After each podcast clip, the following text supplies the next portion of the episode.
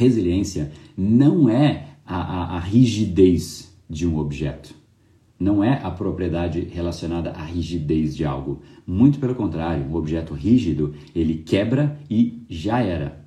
Agora, a resiliência é uma, uma propriedade da física que está muito mais à, à capacidade de um objeto deformar e voltar ao estado inicial. Essa é a resiliência. Então, a resiliência está muito mais ligada à capacidade de retorno do que a de resistência em si. É o retorno, é o retorno ao eixo, é o retorno ao prumo, é o retorno a você mesmo, quando a gente fala de um ser humano. Então a resiliência está muito mais ligada a isso do que a querer controlar ou a querer ser rígido. Não há relação com rigidez, muito pelo contrário, o rígido, de fato, é aquele que tem uma chance maior de quebrar, de se dar mal, de quebrar a expectativa, de quebrar, de dar com a cara na parede, né? Porque essa é a rigidez. E muitos se colocam, não, eu preciso ser rígido, eu preciso manter aqui a minha decisão e não mudar.